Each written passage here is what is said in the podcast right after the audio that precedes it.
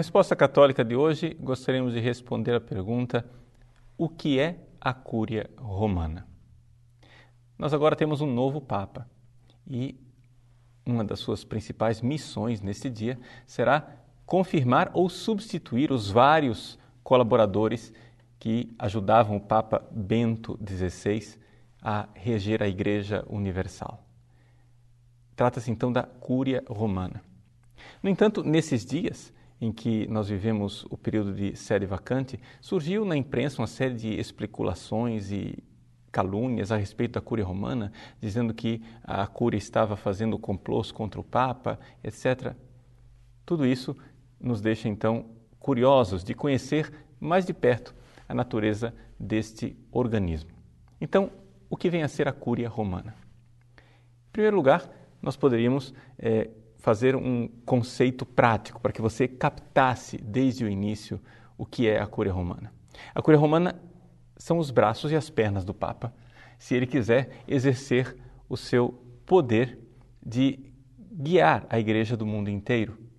O Papa, ele não é somente bispo de Roma, ele tem o poder primacial. E esse poder primacial, que é sobre a igreja do mundo inteiro, é evidente, não pode ser exercido somente por ele. Por quê? Pelo tamanho da igreja, é evidente. Se a igreja é tão grande, ele precisa de colaboradores. Então, nós temos que, em primeiro lugar, exorcizar um pouco aquela ideia negativa que nós temos de cúria romana. Não que ela não possa ter defeitos e não que as pessoas que estão lá não possam ter pecados, mas em si mesma, a instituição cúria romana não é algo de ruim. A instituição cúria romana é algo de necessário, que é exigido pela própria natureza do papado. Ou seja, se o Papa não vai ser uma rainha da Inglaterra que só reina, mas não governa, ele precisa de uma cúria. Ele precisa de instrumentos para poder exercer esse seu primado. Então, é aí que vem a definição de cúria romana. E talvez a melhor definição de cúria romana se encontra num decreto feito pelo Papa Paulo VI, chamado Christus Dominus, em que vocês, abrindo a página do site do Vaticano, clicam lá Cúria Romana, a definição está lá, na página principal da Cúria Romana no site do Vaticano, e diz assim: Para exercer o poder supremo, pleno e imediato sobre a Igreja Universal, o Romano Pontífice vale-se dos dicastérios da Cúria Romana. Estes, por conseguinte, em nome e com a autoridade dele, exercem o seu ofício para o bem da Igreja, das igrejas e em serviço dos sagrados pastores. Então, aqui são duas coisas interessantes. Em primeiro lugar, Cúria Romana é tudo aquilo, todo aquele corpo administrativo que ajuda o Papa a exercer o quê? O seu poder. O Papa tem poder. A Igreja Católica não tem medo de dizer que o Papa tem poder. As pessoas às vezes ficam assim, um pouco, não, que é isso? A igreja não gosta do poder. Não, você tem que entender o poder como sendo um verbo mais do que um substantivo. O que você prefere, poder ou não poder? Você quer poder fazer o bem ou você quer não poder? Olha, se você quer poder fazer o bem, então você quer poder. Não é isso? Então, ninguém quer não poder. Então, o Papa tem poder, ele quer poder ajudar os fiéis, ele quer poder confirmar os irmãos, ele quer poder ligar e desligar usando o poder das chaves. Então, o Papa tem poder. E esse poder do Papa, conforme o Concílio Vaticano I, é pleno, imediato sobre a igreja do mundo inteiro, a igreja universal.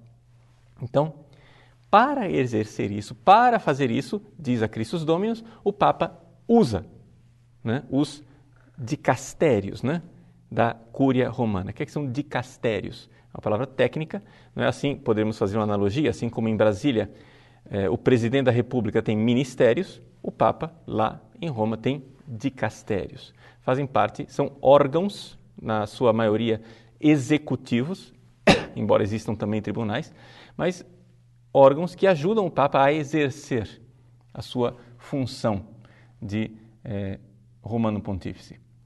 E ele faz isso, claro, para o bem da igreja do mundo inteiro.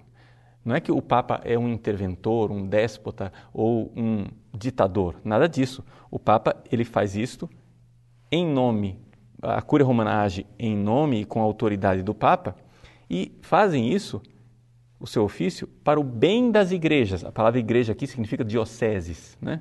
para o bem das dioceses e em serviço dos sagrados pastores, ou seja, os bispos.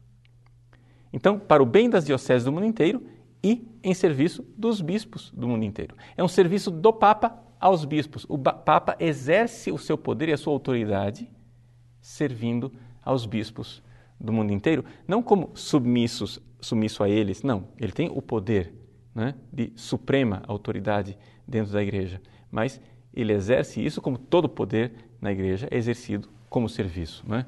O pároco manda na paróquia, ele é o superior da paróquia, mas ele faz isso em serviço dos fiéis. O bispo é o superior da diocese, mas ele faz isso em serviço né, da sua diocese. Então também o Papa. Né? O Papa é o superior da igreja, mas ele faz isso em serviço da igreja do mundo inteiro. Então, o nosso novo Papa Francisco terá que nomear né, ou confirmar a nomeação daqueles que são os seus colaboradores mais importantes. É, os cardeais, por exemplo, que trabalham na Cúria Romana, terão que ter os seus cargos confirmados, ou então serão substituídos. Uma das principais e mais importantes decisões do Papa Francisco será escolher o seu secretário de Estado. A escolha do secretário de Estado determina, de alguma forma, o futuro do governo, a sua forma como o pontífice irá exercer o seu pontificado. Porque é evidente, o Papa não pode é, coordenar a Cúria Romana diretamente. Ele precisa desse grande ajudante, grande auxiliar, que é o secretário de Estado, que, digamos assim, dentro da realidade da Cúria Romana, é o número dois, aquele que está em contato mais é, próximo do Santo Padre. Rezemos então para que o Papa, iluminado pelo Espírito Santo, escolha bem os cardeais, os seus assessores, que irão ajudá-lo no exercício do seu poder. Não nos deixemos levar pelas calúnias que estão por aí na imprensa ou pelas teorias de conspiração ou pelas acusações verdadeiras que sejam. Vejam, é muito importante nós não nos deixarmos levar por esta impressão de que a cúria romana em si mesma é um mal. Isso seria uma coisa muito ruim. Seria uma coisa muito triste. Que ela precise de alguma reforma? Pode ser. Que ela precise de substituição de pessoas e de uma certa limpeza interna? Pode até ser. Mas se nós formos contrários à existência da cúria romana, nós, na verdade, estamos pedindo ao Papa que ele não tenha nem braços nem pernas, que seja um Papa paralítico e que não consiga exercer o seu poder universal e ordinário sobre a Igreja do mundo inteiro.